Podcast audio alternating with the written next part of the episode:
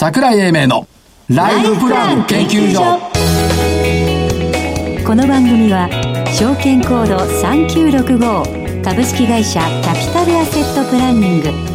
一般社団法人日本 IFA 協会の提供。東京証券取引所の講演でお送りします。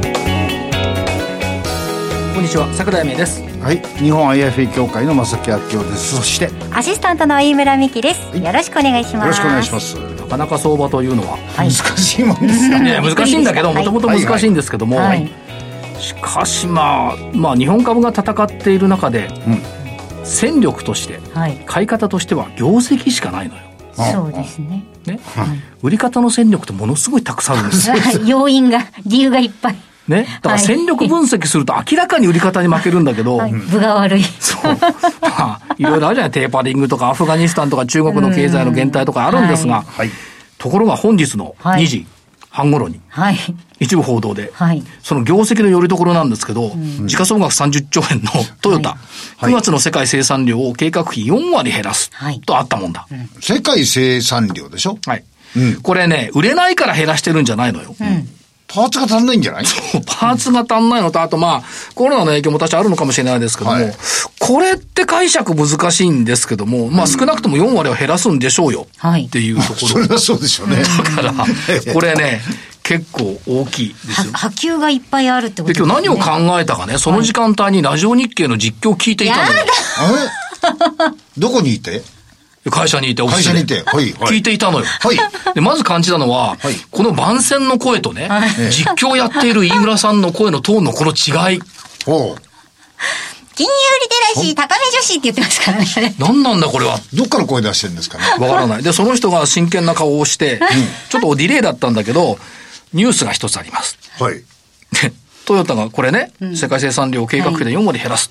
という報道がありました。はい。はい。で、トヨタ見たらもうドーンと下がってるの。よ。4%か5%さ。びっくりしましたね。で、輪島がやってるさ、伝送どうですかとかね、商船三井どうですか、はい。みんな4、5%下がってんのよ。だから、これやっぱちょっとショックだったよね。ただまあ、引けにかけて止めて終わってたんで、どうなの？っていうところはありますけども。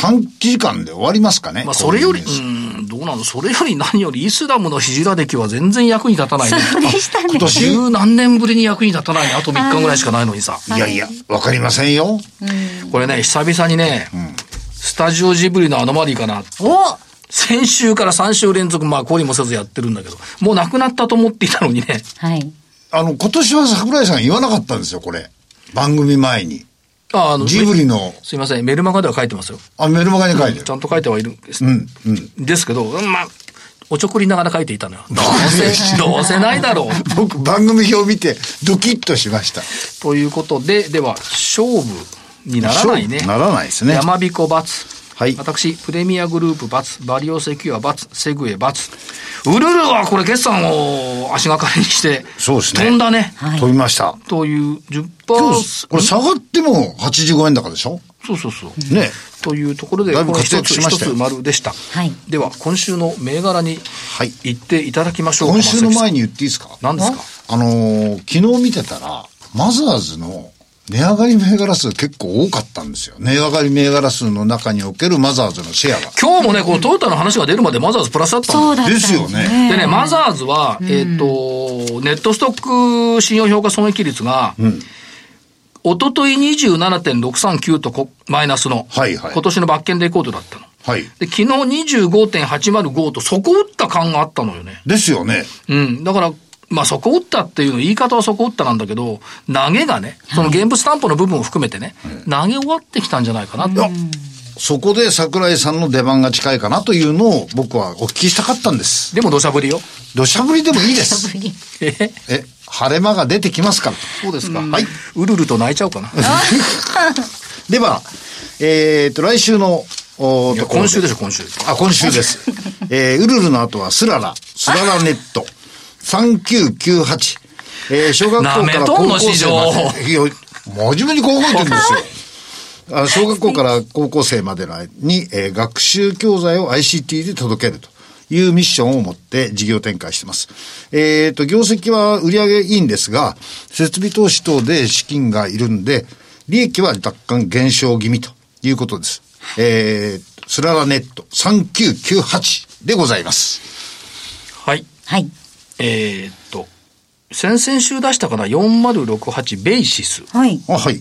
これ社長と話したんだけど、ICT で世の中変えるっていうふうなことはみんな言うんですけど、通信インフラの現場を重視するっていうところとね、みんな IoT、IC って言うんです、ICT って。はいはいはいはいね。でソフトもたくさん出るわけ。そうでもこれ誰が据え付けるの？広いんですよね、これ。だから 5G も IoT も、これ、据え付けてくれる人がいなかったらどうにもこうにもならないよね。別に業績悪いわけじゃないのよ。期待ほど伸びてないっていうので羨ましたけども、はい。でもね、やっぱり一回1万円台つけたベーシス、話聞いてみたら、やっぱりね、現地現場で、えーっと、構築しているっていうのは強い、必要。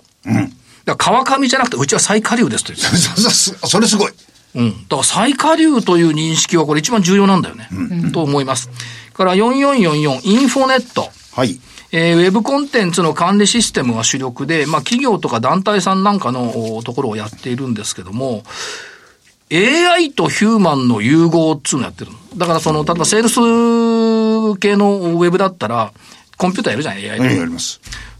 すごいよ、これ人間より物売れそうなんだよ。できるもの売れそう。だけど、これまで昨日社長と喋ってたのね。えっ、と、いや、そうは言ったら、坂さん、AI だけじゃダメですよ。ヒューマンがないとダメだ。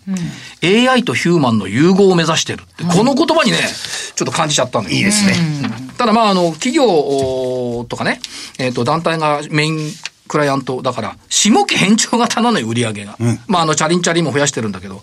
ということは、第一四半期じゃなくて、第四四半期に売り上げが上がることが多いんで、第一四半期はもともとは良くないの、もともと。っていう傾向があるんで、そこをさスピーって考えてほしい。はい。先週のウェルビー。はい。あ、はい。面白かったね、6556。面白かったですねスプリギン、プログラミングのスプリギンと、えっ、と、5ALA のコロナウイルスへの感染抑制効果なんかも期待といったところがあったんで、ウェルビーね。はいから、久々に言うよ。3036アルコニックス。こお、久しぶり。れも竹社長とね、月曜日だったかな、喋ってきたんですけど、はい。やっぱりレアメタル強いし、金属加工の製造業強いし、でね、キーワードはね、いろんなこう M&A で子会社群がの製造商商社になってるから。でね、プラスチックとかね、産業廃棄物を処理しなきゃいかんよねっていうのもこれ範疇に入ってるのよ。お、ESG。うん。だから、非鉄原料の専門商社であり、あるんですけども、そういったところの視点っていうのはやっぱり面白いな。いつも羽田空港でお目にかかるアルコニックスさん。はいですけども、以上、4名からはい。です。で、この後ゲストの方のご登場です。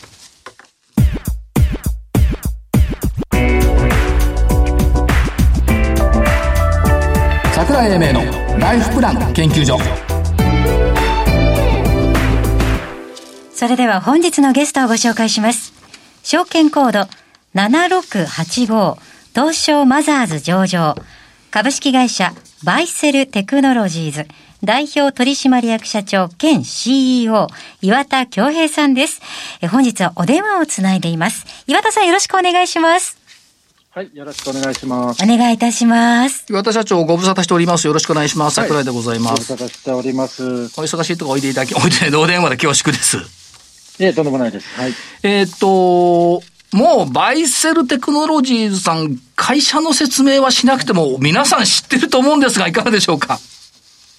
あ、ありがとうございます。あの、覚えていただけてれば光栄なんですけれども、はいっていうか訪問買取の、はい。あの、露出がものすごい広告を含めて目立ちますよね。そうですね。あの、基本的には我々マーケティングスペンドしながら申し込みを取っていくとはいいうスタイルですので、はい。で、えーっと、まあ、あの、事業形態そのものが、やっぱり世に合っている事業形態だなっていう印象を前から持ってるんですが、それを背景に、やっぱりこれ、業績情報修正されましたっていうところですね。はい。はい。これ、そうですね。あの、はい。あの、やはりこう、まあ、コロナ禍ということで、はいあの、ご自宅の時間も長いと思いますし、はいまあ、このあたりで何ですかね、ライフスタイルであるとか、まあ、将来の、あの、エンディングに向けていろんなことを考える、あの、消費者の方々いらっしゃると思いますので、ええあの、はい。あの、フォローウィンドウは受けてるのかなというふうには思ってます。それと、改めて私たちが物を持つことじゃなくって、やっぱり物は使ってあげなきゃいかんよねっていうのを再認識させてくれたっていうのはすごいありがたいと思うんですが。そうですね。やっぱり所有から使用へみたいな、はいあの、全全体的な世の中の流れっていうのは、はいあの、来ていると思いますし、まあ我々はききちんとその波をキャッチアップできているのかなというふうに思います。はい。で、えっ、と、情報修正の理由を拝見していますと、えっ、と、主要事業の出張訪問買取サービスバイセルは買取量の増加及び、えー 2C 販売比率の向上により出張訪問あたり変動利益が大幅に改善しておりますっていうことは、やっぱりこれ使わないからやっぱり売っちゃおうかしらみたいなのが増えてるんでしょうか？そうですね。はい。あのもともとやはりこう、隠れ資産っていうのは37兆円以上あるという、はいまあ広大なマーケットで、はいえっ、と、まあ皆様が家の中に眠っているそういった資産をですね、ええあのどうしたもんかというふうに考える、まあそういういい、まあいいというか、まあそういう機会になっているんだろうというふうに思ってます。なるほど。これどうなんでしょう？まあ、あの、コロナウイルス感染症で巣ごもり状態になってますけども、これは御社にとってはニュートラルって見ていいんですか？えっ、と、そうですね。一応一旦ありまして、はいもちろんあの家にいる時間が長いので、さっき、あの、申し上げてる通り、まあそういった形で家を片付けようと、はいあの、断捨離していこうというムードは高まってるかと。まあ一方でですね、はいあの、我々出張訪問でリアルにご訪問させていただきますので、ええまあ人との接触を避けたいというような、まあ、あのー方方向感の方もいらっしゃると思います。はいなんで、まあ、一長一短あって、まあ、イーブンなのかなと。はい。そうですよ。だからまあ、イーブンですよね。で、そういう中で、まあ、あの、今後の重点っていうところで拝見していますと、もちろんそのまあ、コロナはどっかで収まるんでしょうから、出張訪問買取事業はこれ継続して成長していくと見てよろしいわけですよね。はい。あのーきちんと成長できるというふうに思っております。はい。あと、タイムレス社さんとの関係っていうのは、これシナジー効果になってくるって見ていいんでしょうか？あ、あの、非常に大きなシナジーが出ていて、まあ、今回、あの、連単差引いていただければ、基本的にはタイムレスの、えー業績なんですけれども、はいあの、非常によく伸びております。ええはい。えっ、と、タイムレスさんそのものは総合買取サロンっていうことで考えていいんですね。そうですね。あの、仕入れに関しましては、まあ、百貨店様とですねはい、協業させていただき、まあ、リアル店舗、それから、あとは催事ですね。はいあの、買い取りの催事を開くことによって、商品を仕入れさせていただいております。で、買い取ってきた商材はタイムレスオークションということで、まあ、いわゆるオークションですね。っていうところで、あの、商品を売却させていただくというモデルです。だから仕入れから出口までって、入り口から出口までっていう完結しちゃってるわけですよね。そうですね。あの、まあ、一社でももちろん完結してたんですけども、まあ、我々としては、シナジーとしては、我々出張訪問でご自宅に行くんですけれども、はいあの、百貨店に来訪される、まあ、シニア富裕層の方から、はいえーを中心に商品を買い取るという、まあ、あ新しい仕入れチャンネルなんですよね。はいバイセルから見ると。はいでっていうのと、まあ、出口に関しては、まあ、我々喉から手が出るほど欲しかった、作りたかった事業の、えータイムレスオークションというですね、はい国内有数の、えーブランドバッグ、時計のオークションを持っておりますので、ええまあ、こちらをきちんと伸ばしていくという形です。バッグのオークション、時計、ジュエリー、えールースって言ったところですから、随分商品もこれ多いですよね、こういったところって。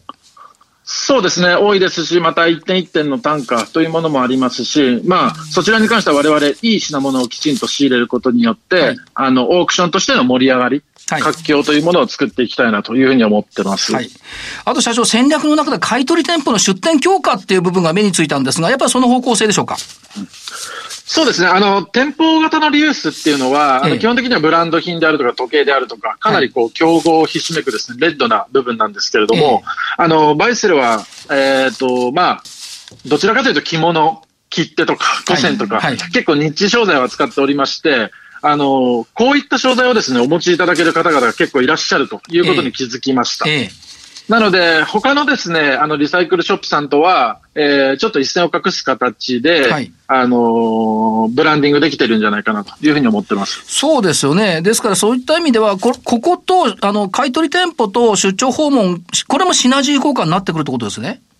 もちろんです。あのなかなかですね、持ち運びにくいものを我々、あの、マーケティングの商材に設定して広告宣伝しているんですね。はい。なので、えっと、店舗に持ってきていただけるんですけれども、実はもっともっと家にあってですね、はい。あの、なかなか一番最初に人に、人を家に、知らない人を家にあげるのはという、そうですね。まあ、方々が、はい、来訪されるんですけれども、はい。その後ですね、まあ、リピートにつながったりだとか、ええ。また出張訪問させていただけたりだとか、まあ、はい。そういう形で、あの、出張と店舗の、あの、シナジーというのも発揮できております。そうですよね。だから、元町に行けばお店あるわ、とかですね、サブナード行けばあるわ、と、こうなりますもんね。そうですね。はい。はいそういった形でライトに使っていただけてるんじゃないかなと思いますそ。れと前にも伺ったんですが、ここにシニア系の関連事業っていうのが、やっぱシニアのニーズっていうのは高く乗っかってくるってことでしょうか？はい、そうですね。あの、中でもですね、不用品回収、それから不動産の処分ニーズ、こういったところに関しては、やはりこう、商品の買い取り、えええー家を整理したいっていう需要とですね、結構マッチしているところがあって、ええあのー多くですね、このクロスセルが伸びてきている領域ではあります。だからクロスセルっていうことで考えていくと、例えばその、食品とか化粧品とかヘルスケアなんていうのもこれターゲット、あの、中身になってくるってことですね。まあそうですね。そうなんですけれども、まあいろんなニーズをいただいているので、様々なあはいのサービスとかプロダクトを今テスト段階でいろいろやっておりますけれども、はいはい。その中でも不用品回収、不動産売却みたいなところに関しては本当に非常に強い相関が出ているという形ですね。そう、だから不用品の回収のところでいくと、お困りを展開する株社、あーモデキャスさんと提携したっていうのも出てきてますよね。あ、そうですね。あのーまあ、いわゆる一般廃棄のものに関しては、まあ、我々免許を持ってやってるわけではないので、はいまあ、こういった各社様とですね、あの、多く提携を作ることによって、全国エリアカバーしていきたいなというふうに思って、どんどん提携を進めていますこれ、まあ、不動産にしても保険にしても、あるいはその、ウォーターサーバー等々にしても、全部その提携企業さんとのウィンウィンの関係を結べるっていうのはやっぱり強みですよね。そうですね。あの、我々が実際に事業をやるのではなくて、まあ、我々の、あの、顧客様からいただいたニーズに対して、えっ、と、ちゃんと解決するソリューションをですね、あの、ええ各社様と、あの、提携を結びながら、はいあの、準備していきたいなというふうに考えています。だから、その、例えばその、不必要になったっていうことで言っても、今、今、うかつに捨てらんないですしね。まあそうですね。あの、なかなか、あの、捨てるのにもね、ね、なんかいろいろと、あの、規制もありますので、もろ、取りに来てくれないですしね。はい、あの、まあ、そこら辺を我々が、あの、ご読みいただければですね、ええ。あの、もちろん、あの、価値のあるものは買い取らせていただきますし、ええ。あの、まあ、価値がないというものもですね、まあ、コストをかけて廃棄するのではなくて、まあ、我々にですね、あの、ええ。ご読みいただければワンストップで、あの、回収もできますので、そうですね。じゃあ着物だってお母様が召していても、娘さんはいらないよって言ったら絶対にいらないですから、誰かに着てもらった方がいいですよね。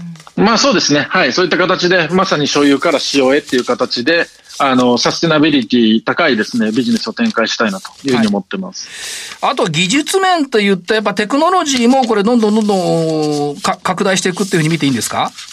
はい。これはですね、まあ、あの、今期から、あの、CTO の今村を招聘しておりまして、はいあの、非常にもう、えー、会社のですね、あの、テックインフラ含めてですね、はいあの、改革が進んでいます。で、そういうふうに考えていくと、順調に成長されているう御社ですけども、これ、はいリユース市場ってやっぱりずっとこれ伸びていくっていう見方でよろしいんでしょうか？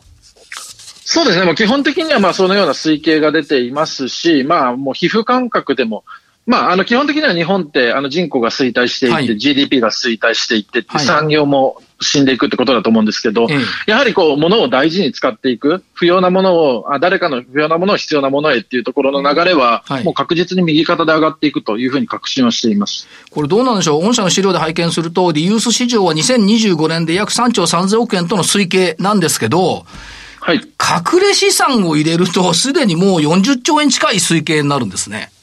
まあそうですね。あの、ここはまあ小売市場っていうことと、あとはあの、持っているアセットっていうことで、ちょっとあの単位は違うんですけれども、はいこの隠れ資産37.1兆円、これをあの、唯一掘り起こせるのが、今のところ、まあ我々のみであろうというふうに考えているって感じです。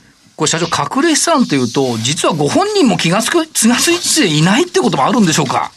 はい、おっしゃる通りです。ここにあるですね、あの、定義が自宅内の1年以上利用されていない不用品の推定価値ですので、はいまあ消費、消費者の方からしても、あれ、こんなもの家にあったかしらとか、ええあの、これずっと置いてあるけど換金価値あるんだとかですね。はいはいやはりこう、訪問して、えっ、と、そのものを目の前にしてコミュニケーションを取らないと、はいこれを売却しようっていうモードにならないものなんですよね。そうですよね。そ、そもそも売れるとも思ってないし、バリューあるとも思ってないですもんね。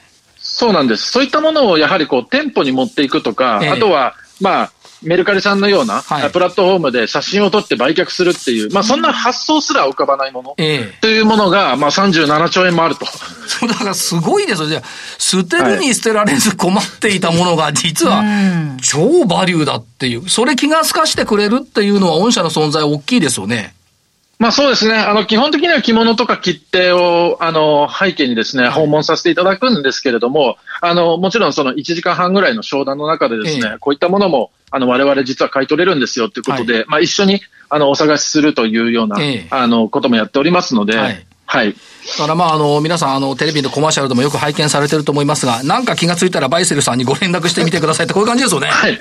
はい、そうですね。ありがとうございます。そのような形でお願いします。はい。はい。あとじゃあ、じゃあ、あの、投資家さん聞いておられると思いますんで、メッセージ一言頂戴できますか？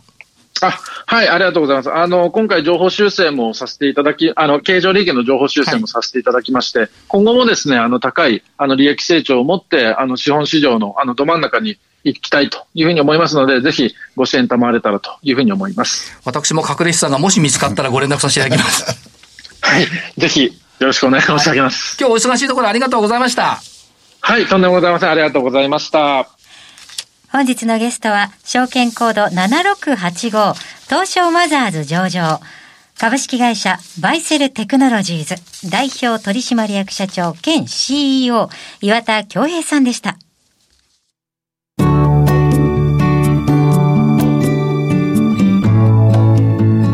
今週のライフスイート。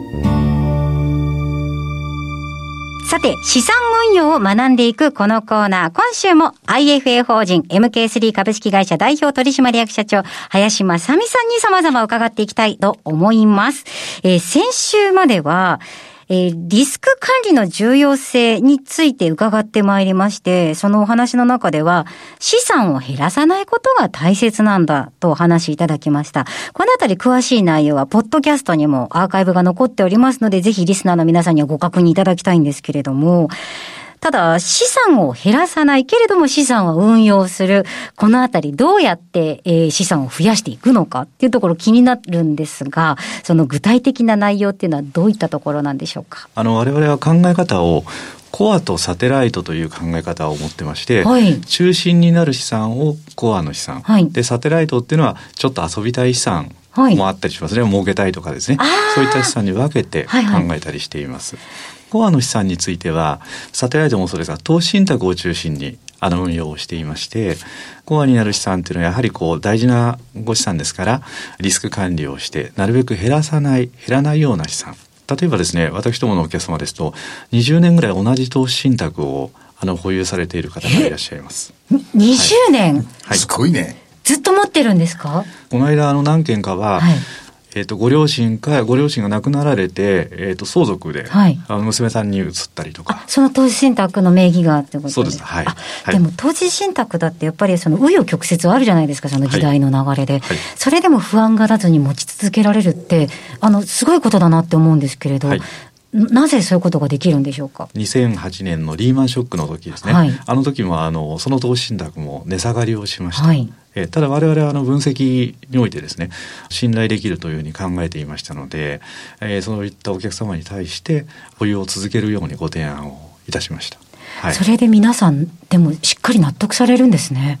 一人だけ売られた方いました、はい。それでもやっぱり心配だって方は中にはいらっしゃったということですが、IFA さんのこと信頼できてないとなかなかそれってできないですよね。そうですね。あの、売っちゃいたくなるんですよね。そう心理的に。疑心暗鬼にもなりますしね。やっぱりそれが IFA さんと、その運用者との信頼があるから。なんでしょうね。ちょっと気になるのは、その、コアな資産っていうのは、はい。結局その将来、例えば老人ホームに入ろうとする資金だったりとかで、その生活の基盤になる、あんまりこう減らしたくない資産だと思うんですけれど、はい。サテライトのその余剰資産っていうか、いろいろアクティブなことができる資産はどのようなお勧め方をされるんでしょうか？それはもうお客様によって違うんですけれども、はい。えー株式の個別銘柄を持つ場合もありますし、えーまあ投資信託のまあ動きがいいものになるあの場合もあります。あのただそれでもやはりどちらかというと長期投資があの多いんで株式の個別銘柄でも結構10年ぐらい持ってるものたくさんあるんで、はい。はい、あのそんなような運用ですね。はいはいまた何か個人投資家さんにアドバイスとかってありますでしょうか？株にしても投資信託にしても観察する方がいいですね。観察。はい。動きを観察したりとかですね、個別銘柄でもその企業の性格をこう観察していく。長く見ていけば、あの、わかるようになることがたくさんありますので、はい。それがおすすめですね。その銘柄の人柄のような、なんかあの人格のようなものを、こう見られるぐらい、あの、しっかり見ましょうねってこと。それでありながら、なおかつサイエンスですよ。はい。分析もして。分析もして見るだけじゃなくて。そうです観察と分析。はいはいかしこまりました。はい。えーお話しいただきましたのは、IFA 法人 MK3 株式会社代表取締役社長、林正美さんにお話を伺いました。来週もどうぞよろしくお願いいたします。はい、よろしくお願いします。以上、今週のライフツイートでした。それではここここでお知らせです。株式会社キャピタルアセットプランニングは、金融機関に最先端のシステムを提供しております。証券コードは3965、39老後。フィンテックにより、日本人の豊かな老後と円滑な相続、事業承継を創造することをミッションとしております。国内42社の生命保険会社のうち、2社に1社が当社のシステムを利用し、政府の設計から申し込み、契約締結に至る政府販売プロセスをペーパーレスにより実現しております。また、障害資金繰りをスマホで予想するライフプランアプリ、資産家向け相続財産承継システムを開発提供しております。証券コード3965、39老後。キャピタルアセットプランニングは、フィンテックによって人生100年時代の豊かな老後を実現いたします。資産運用の目標設定は人それぞれにより異なります。個々の目標達成のために独立、中立な立場から専門性を生かしたアドバイスをするのが金融商品仲介業 IFA です。一般社団法人日本 IFA 協会は企業 IR 情報を資産運用に有効活用していただくため、協賛企業のご支援のもと、この番組に協力しております。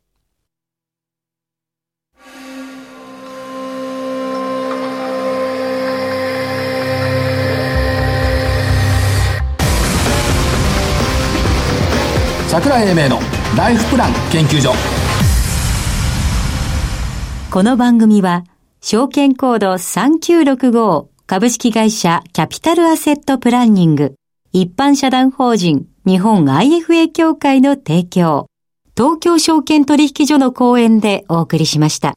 なお、この番組は投資その他の行動を勧誘するものではありません。投資にかかる最終決定はご自身の判断で行っていただきますようお願いいたします。ということで、ボリンジャーのマイナス2シグマが27,100円ぐらいかな。おあと100円？ここで止まるかどうかっていうところが明日週末。